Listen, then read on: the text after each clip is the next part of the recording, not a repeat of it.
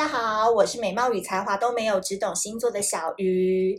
大家今天打开这个 podcast，会不会觉得小鱼变温柔了呢？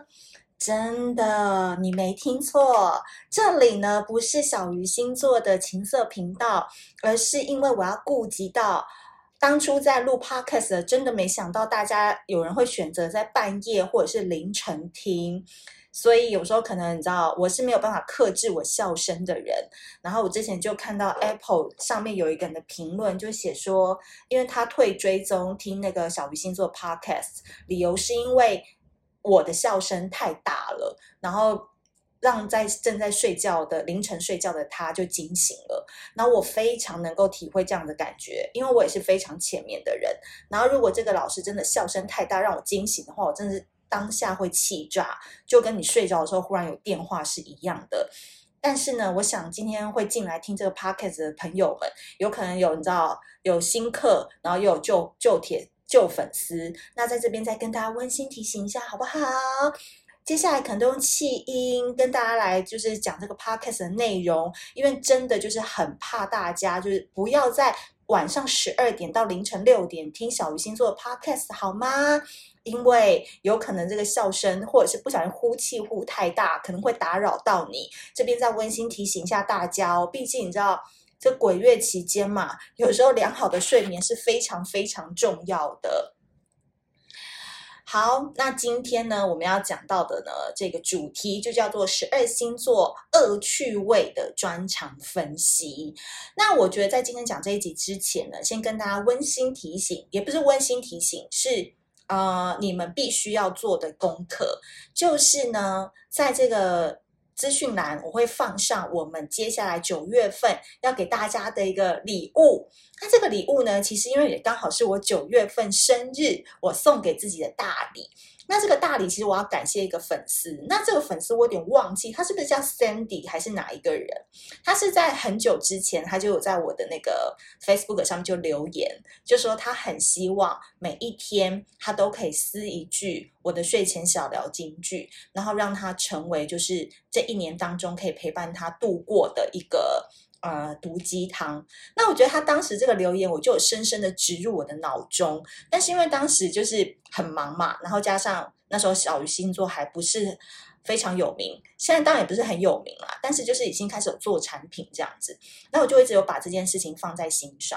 等到现在我们开始有小小的团队，可以开始生产我们比较独家、比较有趣的产品之后，我就内心有私自跟这个粉丝就是。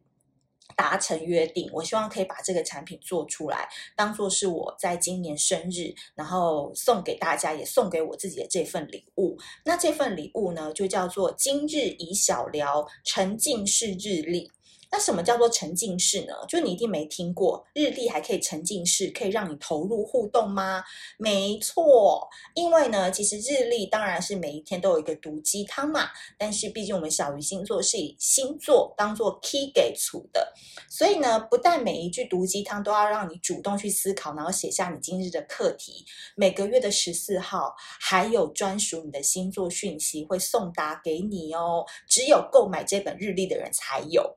OK，所以这个日历很特别的点，不是在于购买完就没事了哈，我们就拜拜，谢谢你的付出。没有，我们是接下来还要提供你一年份十二星座的专属讯息，所以我觉得蛮期待的。那也欢迎大家现在先帮我们多多填写问卷。那正式呃上档的时间是我的生日，九月十四号那一天，我们会在挖贝。挖是挖土机的挖，贝是贝壳的贝。好，这个集资平台当中就是来募资。那也欢迎大家，如果今年还没有购买日历，然后呢也想要被毒鸡汤打一打脸的，都欢迎赶快先填写问卷，之后我们就会把这个讯息带给你了。那也希望大家把九月十四号那一天呃中午十二点日期空下来，当天我们也就会有一个集资上线的一个活动。好的，有没有感觉很恶心？就是一直用气音在讲话。好了，我要回归正常了啦。反正前面已经跟你们讲过，就十二点到六点不要听小鱼星座的 podcast。为什么听不懂呢？就还要我生气，还要把这个东西写在网络上，大家就会心想说：小鱼是不是真的笑声很魔啊？是真的蛮魔的啦，但是就是真的不要在晚上听，好不好？不然有时候就是怕，就是你知道吓到大家。那今天我们要跟大家讲这个主题呢，就是十二星座的恶趣味专长。这个呢，可是我多年以来观察跟统计分析的一个结果呢。然后我觉得这个东西呢，就非常非常的好笑。然后我希望你们今天如果是在听这个 podcast，但是你们还没有去看文章的人，就一定要去转这一篇文章，因为我不觉得这个东西别人写得出来，迷之自信有没有？好，今天我们一样从十二星座开始，好不好？我们就从白羊座开始。呃，白羊座它有个专长，你们知道有多厉害吗？他们是偷钱、偷你的心的大盗。就是比那个亚森罗平还要厉害，因为其实白羊座小时候，你不要看他好像就是傻白甜，然后憨憨的样子，他们通常小时候都长相啊，都是很可爱，然后都是圆圆的，然后都是很憨憨的，就是那种大人一看就很想要给他一百块钱的那种长相的脸。然后他们通常小时候就非常的聪明。我讲真的，白羊座在其他的部分可能不是很聪明，但是要钱这件事情，他们非常懂得怎么要钱。就如果他又是刚好家里的长孙呐、啊，然后什么第一个儿子啊，哇，真的不得了，那阿公阿嬷真的疼得要命，所以他们小时候就很懂得装可爱啊，嘴巴很甜，然后又不不怕生，真的火象小孩都不怕生，就是很给面子。就是我觉得两个孩子是最给面子的，一个是白羊座的孩子，然后一个就是天秤座的孩子，所以每一个长辈看到他们，就会自然而然就红包有没有？大家都六百，他那一包就有八百。好不好？就特别多，所以我觉得白羊座真的就是他小时候的春节红包都是靠实力得来的。所以其实小时候白羊座就是一个非常会洞察人性的人。这个点你们应该很少人会觉得是这样吧？因为很多人都觉得白羊座就身为十二个星座当中的第一个星座，好像都是一个比较大无畏啊，比较做自己啊，没在管别人的，好像也不太会观察。No no no no no。白羊座很多人都是很好的房重业务，很懂得怎么成交，都是成交大王哦。这个小时候都要谢谢阿公阿嬷帮他们训练有素，都很懂得怎么样去虏获长辈的心。尤其如果他的行业要常常面对到很多长辈的话，我靠，那个长辈真的就是你知道，两千万的房子直接现金给你啦，好不好？要不然就是说，哎，这个房子我要去美国了，你帮我处理就好。真的，他们从小就知道人性。就是贪，还有多多益善的道理。所以白羊座呢，他们的特长呢，就是在于他们很会用自己的嘴巴，用自己的甜言蜜语，然后呢，去获取更多的财富、更多的资源。长大之后呢，运用在感情上，他们绝对就是一夫多妻、一妻多夫的人生实践人哦。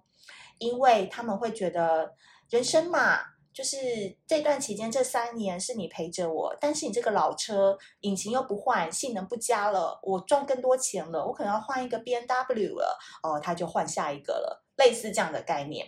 然后因为他们很厉害的点就是偷心偷盗全都不会让你知道，因为白羊座真的太会装可爱跟装无辜喽。所以我讲真的，你哦，白羊座这个人哦。尤其白羊男，我觉得白羊女还好，因为白羊女通常呢都是主动去喜欢别人的，所以他喜欢的很明显。但我跟你讲，这个白羊男很少是老实的啦，就是他的确很爱你，他有一个正宫，但真的就是为了做业务哦，这个妹子啊跟这个线哦，就像蜘蛛网一样，从来没断过，好不好？因为他都知道什么样对他有益处嘛，但是呢，为了表面形象，还是要摆一个正宫，还是要摆一个男朋友在台面上，给大家做一个人设，做一个完美形象，这就是我们白羊座特别厉害的地方哦。第二个，金牛座，金牛座的专长就是做自己。哎，做自己算什么专专长啊？我跟你讲，做自己很难，好吗？做自己有几个客观的条件，你才能做自己。第一个，环境允许，哦，比如说这个环境，老板就容忍你可以带臭脸来上班。第二个就是你真的实力很强，大家就忍一忍就过了，对不对？第三个呢，就是你做自己还能说出一番道理。你知道有很多那种摇滚歌手啊、另类乐团的人，他们就很，你知道，be myself。但是他们写的歌就是能够直戳心窝，就是能够打到你的心，然后就觉得说哇，他们那个信条，他们那个信念是非常非常强的。他们做自己好帅哦，然后他们只是做自己，可是他们的魅力或是他们的作品就可以影响到你。这个就是做自己的人非常需要具有的实力。但我讲真的，你做自己有时候是跟没礼貌是等同于 一件事，你懂吗？所以做自己是一个非常高尚跟高级的实力。那我觉得金牛座就是有这样子特别特别，嗯，优良的实力。因为金牛座总是有办法让原本喜欢他的人到最后变得很讨厌他。哎，我这集一直要忍笑，你知道吗？就是前面讲的真的是冠冕堂皇，后面说我我靠，我在攻三小。对，金牛座就是这样，就是原本很喜欢他的人，就是因为他实在是太做自己了，到时候大家都很怕他，你知道吗？才靠近以后才发现，哦，这个人规矩还特别多，然后内心的框架还真的很多，然后呢，自己呃小职员的。人生守则比企业的那一本规范还要多，大家就觉得这个人很难相处啊。在办公室当中，他就坐在角落就好了，拜托不要坐在中心位，好不好？他只要脸色一变，然后呢，或者是一一八点半来上班，整个人就是那个欧巴吧，然后带着黑色的阴暗气息来到，哇，整个办公室的气氛都会很差欸。然后大家中午吃饭也不敢约他。因为就很怕说他今天心情不好，然后哪里讲不对了啊？晚上回去看他发了一个限动在干譙那边，你知道指桑骂槐的，就自己内心也会不开心啊。那就宁愿今天都不要跟金牛座打交道就好了。因为金牛座呢，他们是蛮能忍的，可是他们的忍又不是真的真的会那边皮笑肉不笑的，他们就忍就是但脸就是非常臭，然后搞得大家真的就是很怕。另外就是一个金牛座啊，金牛座就如果你喜欢他，就你想追这个金牛，不论男女，他真的不喜欢你，到最后真的会被他弄疯诶，就是他会很明显的告诉你说，我真的很不喜欢你，真的就不是我的菜，麻烦你离开。就是他也没有要跟你搞暧昧，他也没有要跟你就是有好像让你觉得你是那种什么朋友以上、恋人未满那种概念，没有。金牛座就是做他自己，因为他眼睛只看得到他自己喜欢的人，他永远没有办法接受比较喜欢他的人。这就是我们金牛座特别厉害的地方。所以呢，金牛座就是真的是有一个很厉害的本事，就做自己做到大家都很怕他，他狠起来。连金牛座本人的爸爸都会怕到先去外面抽根烟，所以我跟你们常说，在小鱼星座当中常讲，金牛座不是好惹的，他大部分的时间都非常 peace，但是你就不要让他就是在，就是你不要。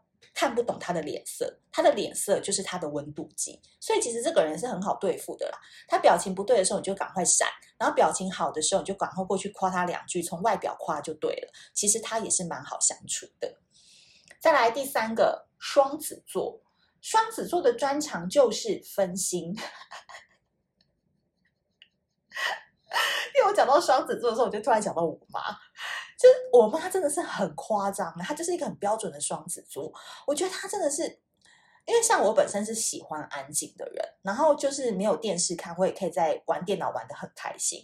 可是我妈只要下班回来，她就是双管齐下，她就是手机也要开，然后呢，那个电视也要开，然后那个有时候就还开两只手机，就是她永远就是那个声音要一直交错，你知道吗？那我就会在我的工作室里面，就是觉得很吵。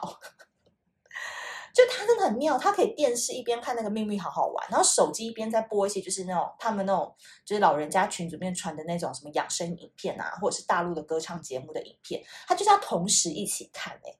然后我妈从来都不会因为这样觉得有任何奇怪的地方，然后他们真的就是电视儿童。我妈可以从七点半回到家，她可以看电视一路看到十一点，然后再回到房间就边播歌，播她的手机，然后一路到睡觉。所以我觉得他们真的很厉害，就是。难怪他们在爱情上面常常可以买一送一。你跟一个双子谈恋爱，好像跟二十四个双子谈恋爱的感觉。然后他们就是可以一边看电视播的韩剧啊，然后一边看 YouTube，然后看老高讲解讲解神秘学。就老高在讲解神秘学的时候，你应该是要非常专心的去听跟去看，才会理解，对不对？可是双子就是可以一边看到一边去。电视上三立的乡土剧，他也可以马上沉入，我觉得真的很厉害耶，双子座。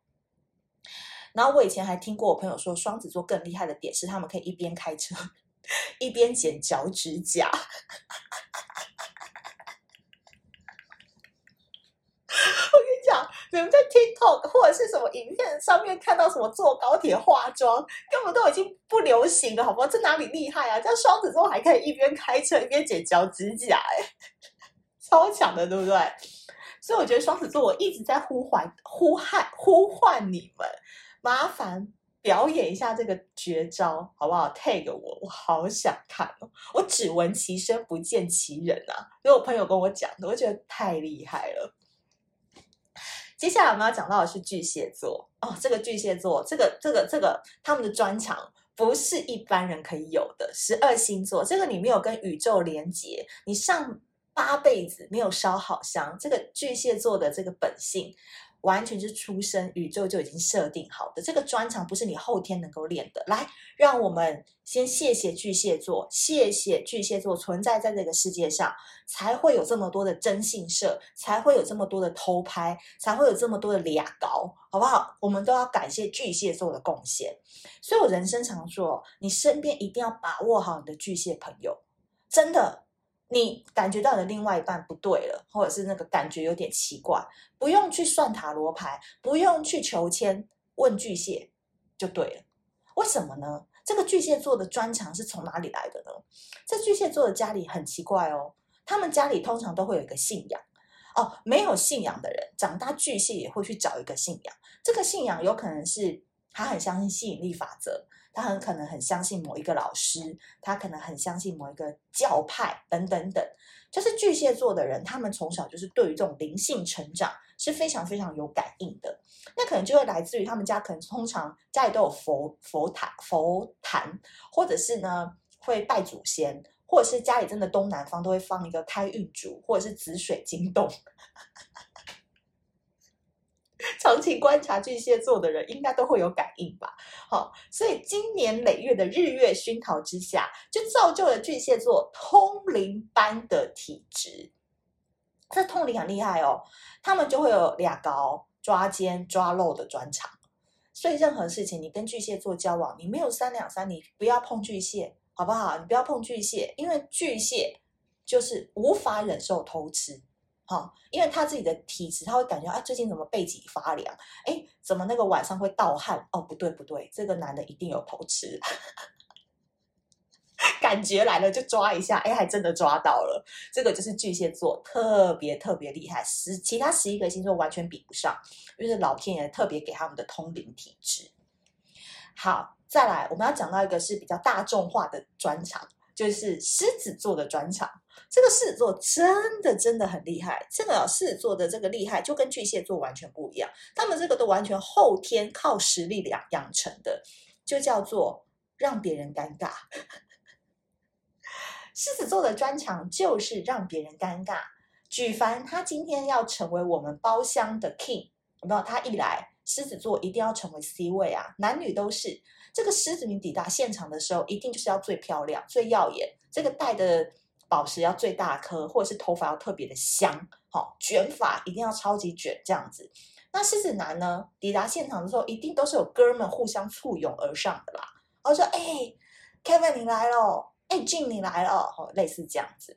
好，那狮子座今天不出门则已，一出门就要一鸣惊人。所以呢，你到这个 KTV 包厢呢，一抵达，前面十首歌都是他已经先提前告诉那个小跟班。”鱼鱼，哈，帮他先点好，前面十首歌都是他的。通常我观察，狮子男都很喜欢装陈奕迅，装信乐团的信，死了都要爱。哎，这边应该不会再被检举了吧？说小鱼那边。不笑了以后，那边唱歌吵到我，应该还好吧？哈，我只是模仿一下哈。死了都要爱，或是 One Night in 北京，好，这很高音的。然后接下来又想要唱陈奕迅的《你的背包》，让我走得好缓慢，有没有？就是很油，就是那个转腔很油那种感觉，就是一张炫技，你知道吗？就会想说，让你们就看看我们狮子座多会唱歌，那狮子女到那个现场，一定都是唱一些那种很嗨啊，然后那种阿妹一定必备嘛，阿妹，因为阿妹也是可以秀一些花式唱法的人。但结果就是，往往都让别人很尬哎、就是大家都只想低头吃水饺跟吃牛肉面。但我跟你们说，这个专场真的运用得宜，狮子座真的到哪里去都可以打进别人的圈子，因为他不怕尴尬嘛，脸皮厚啊。那他就觉得他活在他自己的世界 spy 都在他的身上，那当然没问题。所以狮子座还是 OK 的啦。你们只要听到我们偶尔会有点尴尬的声音，或者是看到我们有点尴尬的脸，你只要忽视就好，忽视嘛，对不对？你们最会忽视了，所以没关系，保持。你的尴尬点，我觉得这个久了也会成为你们的特色。好，再来处女座。处女座这个人真的是很麻烦，有没有？就是你要可以讲他缺点很多，但你也不可以否认说他优点真的蛮多的。可他的优点好像听起来都不是什么大优点，也不是体贴包容啊，也不是什么细腻或者是什么人见人爱，好像都不是走这种类型的。因为他们有一个人生最大的一个特点，就是喜欢刷存在感。很多人都会以为说处女座喜欢低调啊，不喜欢出风头。那保证是你跟这个处女座不熟。那处女座私下跟朋友在一起，他可是要成为你知道 center 的，要成为中心的。他在朋友当中一定是要掌握话语权的人，所以他很喜欢刷存在感。然后他们专长的事情就是把简单的事情复杂化。比如说，你只要跟处女座吵一架就可以解决的事情，处女座都不会跟你吵哦。处女座都会选择先忍下来，然后呢，转头选择先封锁你的 line，再删除你好友，接着再把 tag 你的照片全部删掉。它是有步骤的，可他在做这些事情的时候，他完全不会给你知道，他就是一个默默在那边演这出戏，然后半夜哭得要死，其实是希望你回来哄他。你说这个处女座是不是很会找事情？就是原本简简单单，我们吵架，然后互骂彼此，然后大家大哭，然后再拥抱，然后上床，或者是说就一起去吃一个晚餐，解决了嘛？可能不到五个小时就解决事情，处女座可能可以搞五个月、五个礼拜，好，然后最后他就真的默默的被人家给分手了，因为人家就看不懂他在演什么，所以我觉得处女座真的很厉害。任何老板哈、哦、想要去管理员工，可是自己又没有办法一直扮黑脸的人，都可以找处女座，因为处女座就很会找茬嘛。他可以把这个人做不好的事情放大十倍，然后来挑剔他，然后逼着这个员工最后哭着离开。所以处女座以后去应征，你在你自己的优点上面就要写上说，我的专长就是找事情，把简单的事情复杂化，很会搞事情，好不好？这就是给处女座的呃专长提供。那接下来六个星座呢，我们就在下一集再说喽。那前面六个星座，麻烦听完这一集，我的声音应该还可以吧？麻烦帮我写一点好评，刷个五星评论，然后记得哦，要帮我们填写一下我们今日宜小聊的沉浸式日历问卷。那我们下次见喽，拜拜。